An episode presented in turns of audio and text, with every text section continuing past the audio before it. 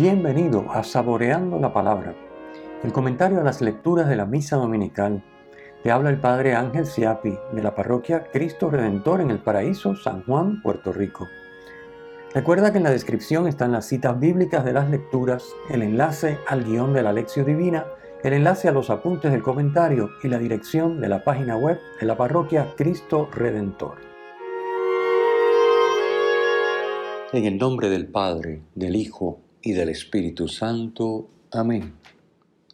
Dios Todopoderoso, rico en misericordia, no permitas que cuando salimos animosos al encuentro de tu Hijo, lo impidan los afanes terrenales, para que aprendiendo la sabiduría celestial podamos participar plenamente de su vida.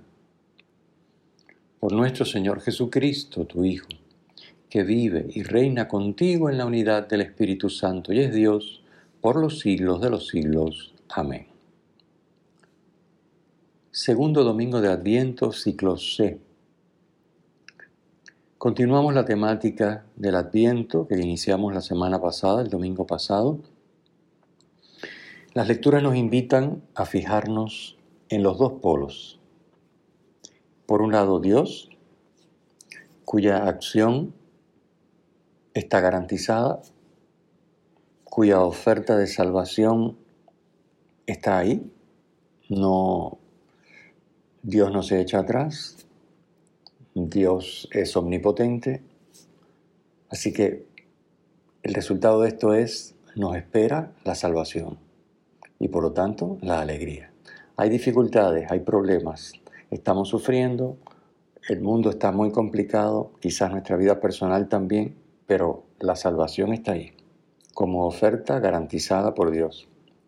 Y segundo polo, nosotros, a fijarnos en nosotros, cómo estamos trabajando para dejar que esa salvación llegue y se haga realidad paulatinamente en nuestra vida. ¿Por qué? Porque sin nuestra libre colaboración Dios no nos puede salvar.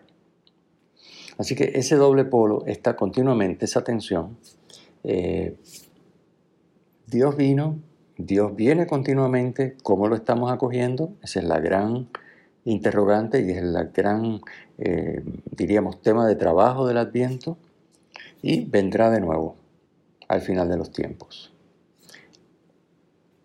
Vamos a comenzar con la primera lectura, como siempre. Hoy tenemos una primera lectura de un, texto que no, no se suele leer, el profeta Baruch. No es muy común, casi siempre se lee Isaías, ¿verdad? Jeremías, Zacarías, pero hoy tenemos a Baruch. Baruch es, el colaborador y el hombre de confianza del profeta Jeremías. El libro se sitúa en el contexto histórico en que los judíos han sido deportados a Babilonia, cosa que ocurre entre los años 587 y 538 a.C. Y la ciudad de Jerusalén ha sido destruida, arrasada. El contenido del libro se resume en que, por un lado, las desgracias del pueblo se deben a sus pecados, pero, por otro, Dios, que es fiel, no permitirá que esta situación sea permanente, sino que en el futuro, el futuro va a traer siempre la redención, la restauración de Jerusalén y la vuelta de los dispersos por las naciones. El capítulo 5, que hoy leemos completo, versículos 1 al 9, es un canto de consuelo, una promesa de felicidad y de gloria eterna. De ahí el motivo enorme para la alegría, tanto del pueblo, en el momento en que Baruch está eh, diciendo estas cosas como para nosotros hoy, porque la palabra siempre es viva y eficaz y la acción de Dios que manifiesta esta palabra, el consuelo y la esperanza cierta en una salvación, en una redención, es también para nosotros. La Nueva Jerusalén, que representa el reino mesiánico y el pueblo que lo espera, recibirá unos nombres simbólicos, según el texto de hoy, que expresan sus propiedades esenciales. Dice el texto, paz en la justicia y gloria en la piedad. este es el versículo 4. La paz, shalom en hebreo, es el cúmulo de bendiciones y gracias que Dios concede a su pueblo, a sus hijos. Y es fruto de la justicia, es decir, de vivir la santidad, la vida en comunión con Dios en fidelidad a su voluntad. La gloria, doxa en griego, es la manifestación del actuar divino. Esto se dará en la Nueva Jerusalén. En la Nueva Jerusalén tendrá, tendrá paz en la justicia y gloria en la piedad. Es decir, allí se manifestará el actuar divino y los hijos de Dios en la Nueva Jerusalén tendremos paz, shalom, el cúmulo de bendiciones que es fruto de la vida en comunión con Dios.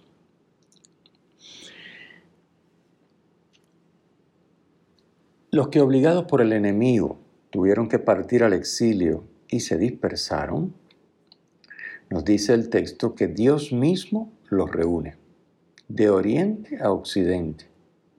Dios mismo, esto es importante, de oriente a occidente, trayéndolos de vuelta a su tierra con gloria, como llevados en carroza real, dice el versículo 6. Dios ha quitado del camino los obstáculos para que eso sea posible.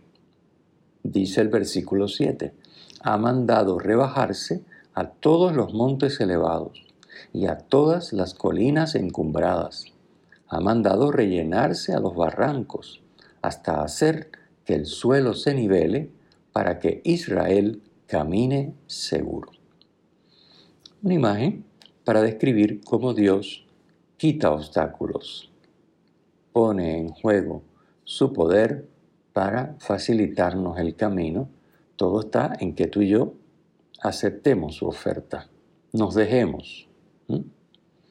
Bien, este anuncio de redención del que nos habla el texto de Baruch se cumple plena y perfectamente en Jesucristo, en quien Dios mismo reúne a sus hijos dispersos en la nueva Jerusalén y quien, hace posible que vivamos la santidad, la justicia, con su doble fruto, vivir en la paz y dar gloria a Dios.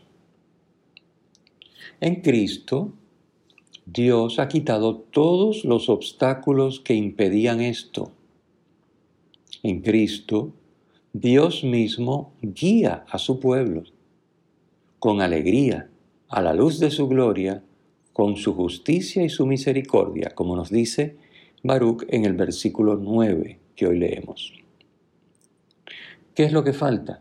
Bueno, ahora falta que tú y yo trabajemos este adviento y el resto de nuestra vida, por supuesto, en dejar que Cristo quite de nuestra vida los obstáculos que nos impiden vivir como ciudadanos de la Nueva Jerusalén.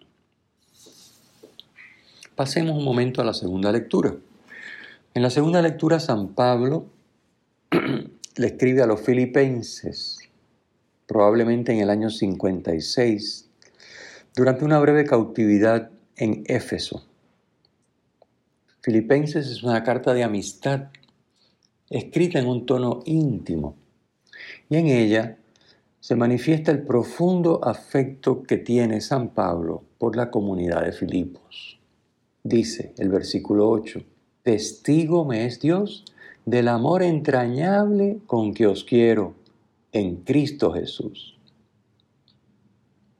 Ellos han sido sus colaboradores en la obra del Evangelio desde el primer día hasta hoy, dice el versículo 5.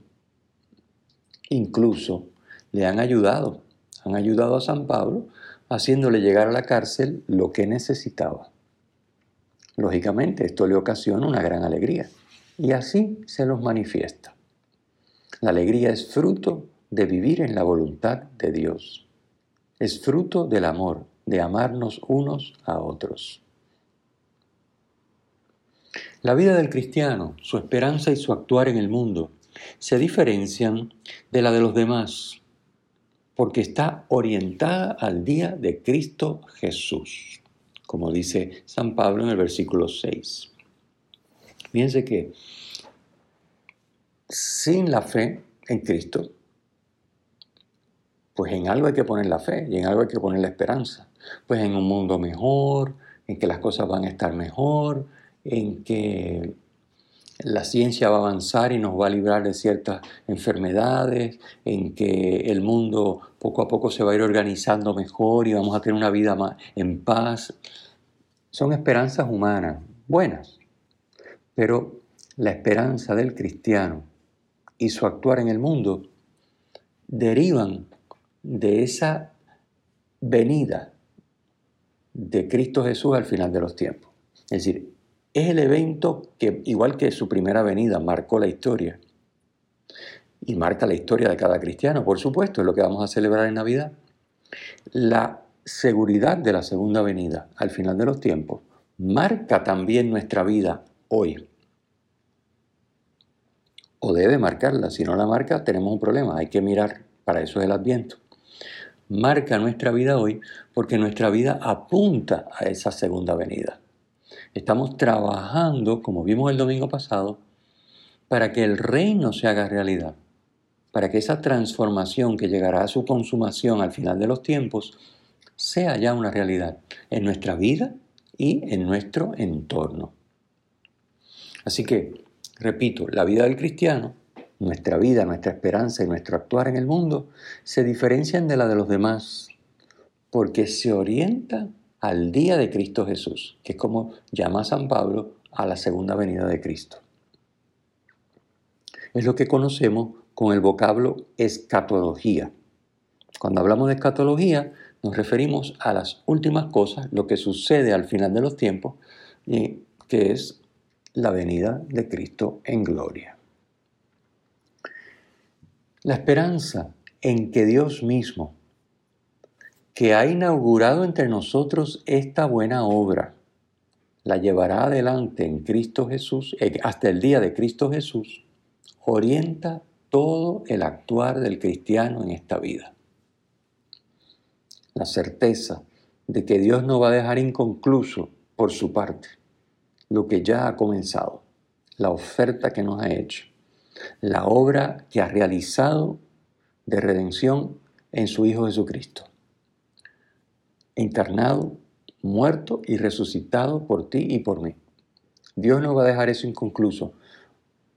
Ahora bien, nosotros tenemos que corresponder, porque sin nuestra libre colaboración, Él no nos obliga a aceptar los frutos, la obra de su Hijo de redención. Bien, a pesar de las dificultades y de los sufrimientos que todos tenemos en la vida, que son parte de la condición humana, podemos luchar confiados, porque tenemos la certeza de que Dios mismo pone en juego su omnipotencia para allanarnos el camino, como decía la primera lectura, hacia la santidad.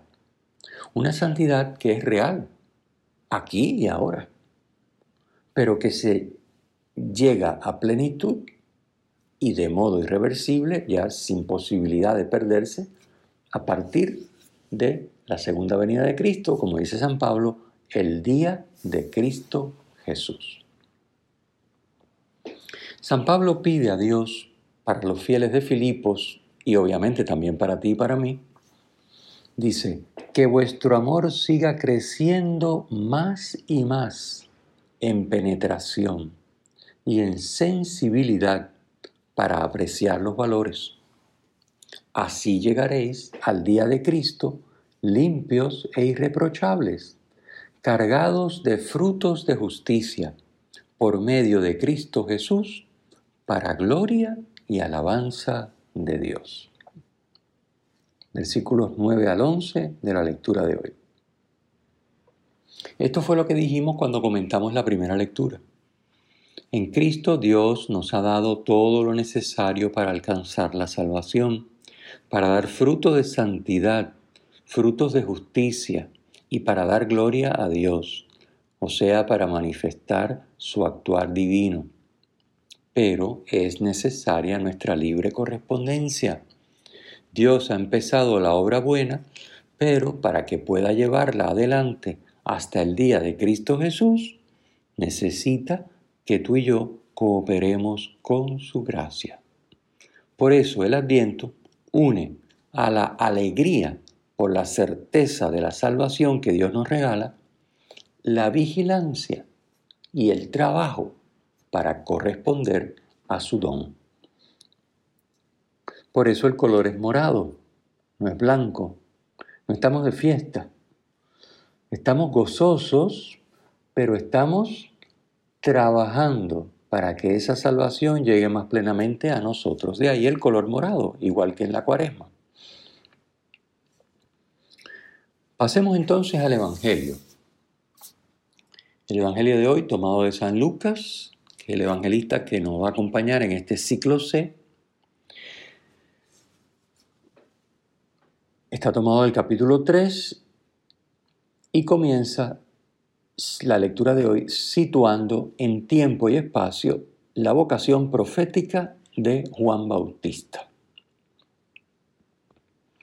Nos ofrece detalles sobre la realidad político-religiosa de su tiempo.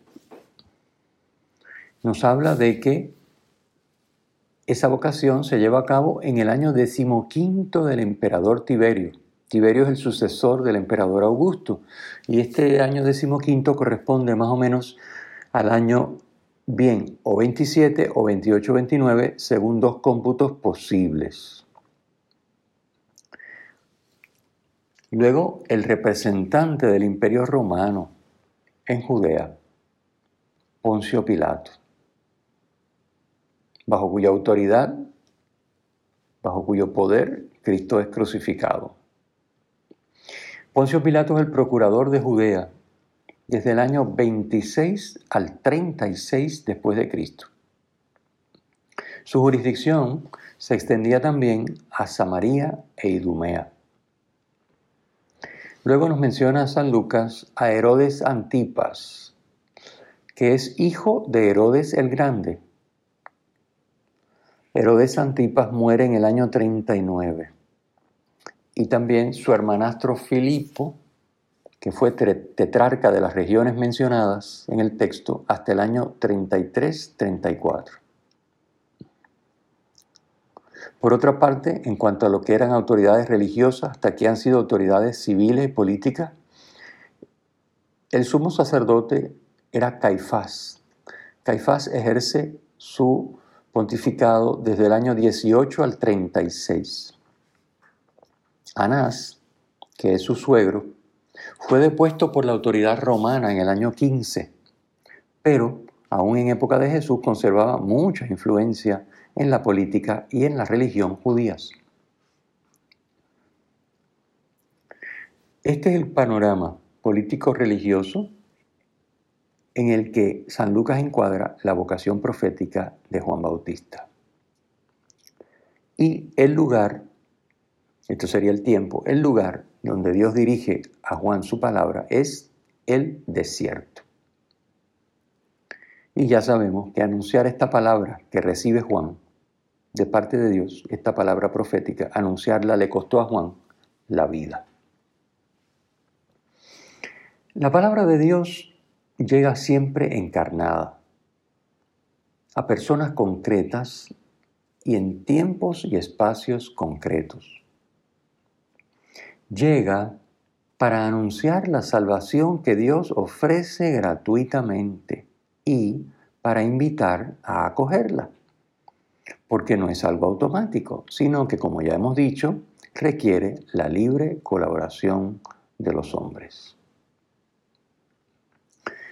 Juan Bautista ejerce su ministerio en la comarca del Jordán, dice el texto, y su predicación consiste en invitar a la conversión y a recibir un bautismo que es signo de ese proceso de conversión, de ese propósito personal de abrirse a la voluntad de Dios, de ese dejar atrás criterios, esquemas, preferencias, estilos caducos para abrirse a la novedad de lo que Dios nos ofrece. Esa es la conversión.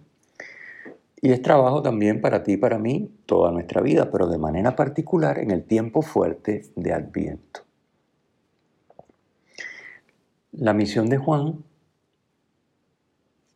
por tanto, es preparar el camino para que Jesús, el Salvador, entre en la vida de las personas. Y Juan también quiere preparar el camino del Salvador para que entre más plenamente a tu vida y a la mía en este adviento. Para describir la misión del Bautista, el evangelista Lucas cita un texto de Isaías, concretamente Isaías capítulo 40, versículos 3 al 5. En ese texto se anuncia al pueblo que después del destierro de Babilonia, Dios, no ya Moisés, sino el mismo Dios, va a guiar por el desierto al pueblo hasta la tierra prometida. Los tres evangelistas sinópticos, o sea, Mateo, Marcos y Lucas, que se conocen como los sinópticos, emplean esta cita. Pero solamente Lucas incluye el último versículo, el 5, que dice, y toda carne verá la salvación de Dios. De esta manera, San Lucas subraya la universalidad de la salvación toda carne verá la salvación de Dios. La salvación no es solo para el pueblo judío, no es solo para unos pocos elegidos, no es solo para aquellos que están predestinados de alguna manera, que no se sabe cómo van a ser santos, no, no, la salvación es para todos. Esta frase también nos deja claro que para poder ver y experimentar la salvación es necesario preparar el camino al Señor. Porque el texto de Isaías dice, que preparen el camino al Señor, ¿eh? que lo, eh, lo, hundido se levante, que lo escabroso se iguale, etc. Y entonces toda carne verá la salvación de Dios. O sea, no es posible experimentar la salvación de Dios si no se prepara el camino para que el Señor llegue a nosotros, para que nos entregue su salvación.